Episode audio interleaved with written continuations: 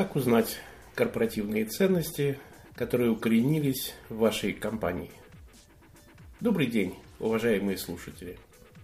С вами Константин Харский и наш очередной подкаст из серии «Ценностное управление». Сначала было ценностное управление версии 1.0.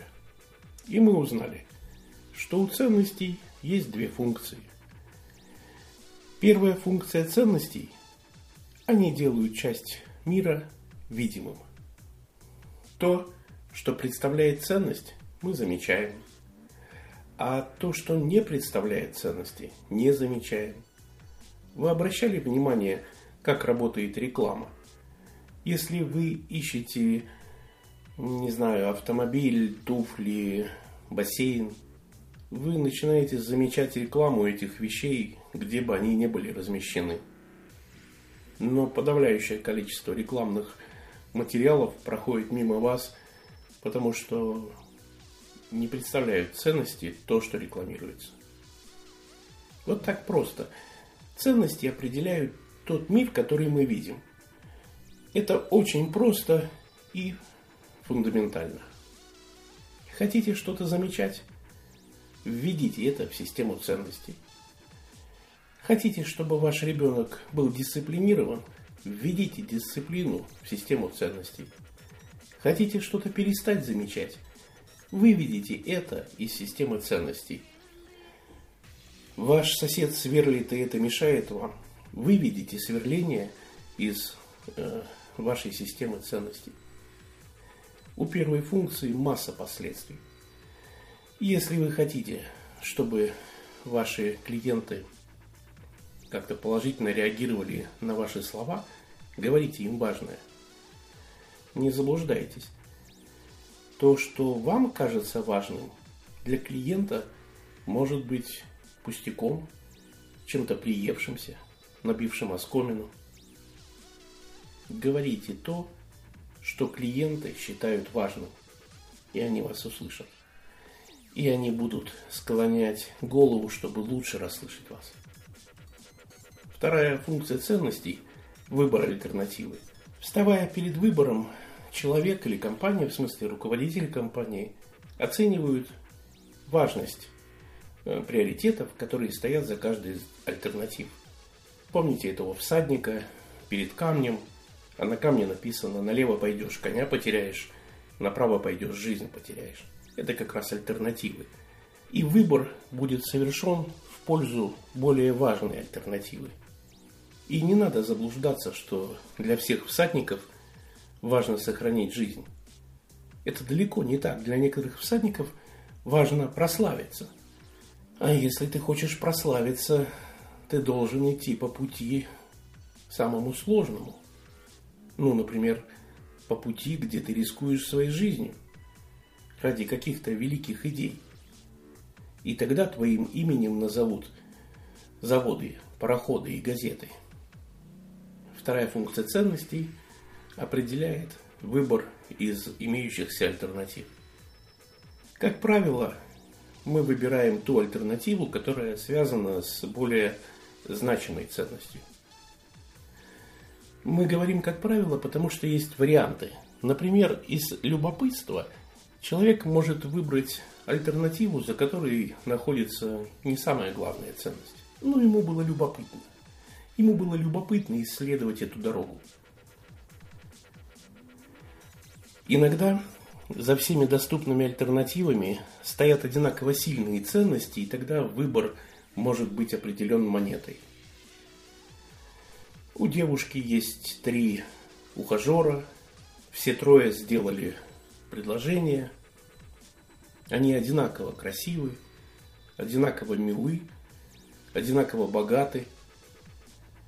Ну что ж, она кинет монету. Если орел, она выйдет за одного. Если орешка, она выйдет за другого. Если монета куда-то укатится, повезет третьему. Иногда из всех доступных альтернатив одна привычная – ну, просто человек всегда вот выходит замуж за первого, кто предложит. Это привычная альтернатива. И тогда другие альтернативы человек может даже не просматривать по привычке. Очень много вещей, которые мы делаем по привычке.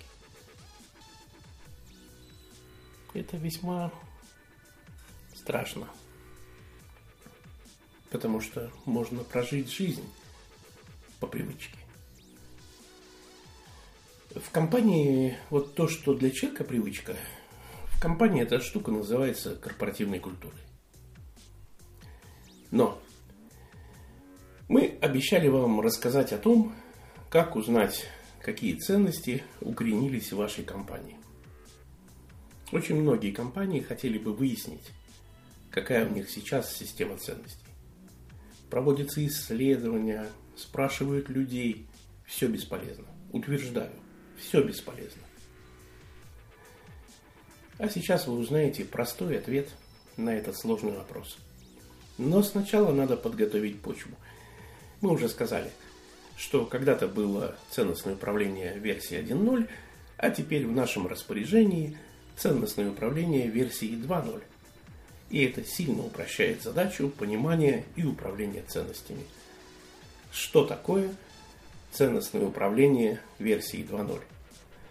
Что добавилось к нашему пониманию ценностного управления? А добавилась малость. Добавилось всего лишь то, что мы поняли за вопросами, которыми задается человек, скрываются его ценности. Стоит узнать, какими вопросами задается человек, и вы в тот же миг знаете его систему ценностей.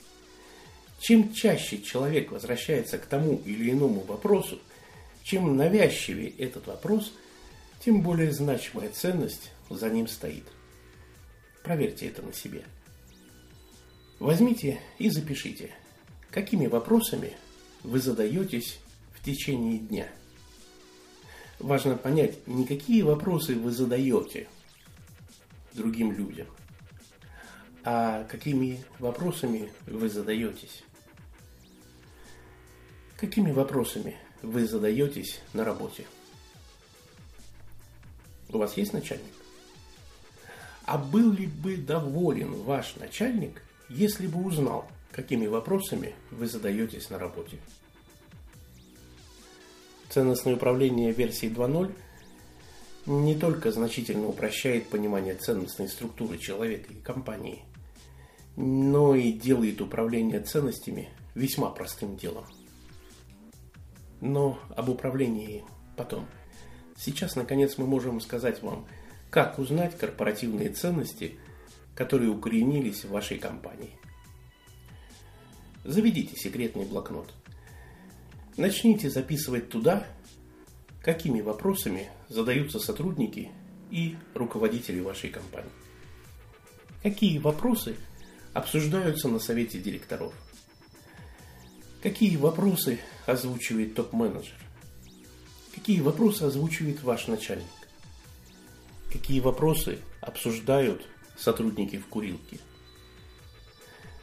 Какие вопросы обсуждаются в кулуарах корпоративов? Какие вопросы вы задаете своему начальнику? Какие вопросы вы задаете своему подчиненному? Какие вопросы вы задаете клиентам? Осознайте эти вопросы – и вы будете точно знать корпоративные ценности вашей компании. Скорее всего, текущие ценности вам не понравятся, не удивляйтесь этому. Ценности сложились спонтанно, под влиянием многих людей, в том числе случайных. С чего бы такая система ценностей была завидной, если она формировалась случайно? Поймите, какими вопросами задается ваша компания. Это и есть ее система ценностей. А какие вопросы возникли у вас в связи с этим подкастом? Давайте обсудим их на сайте. До новых встреч.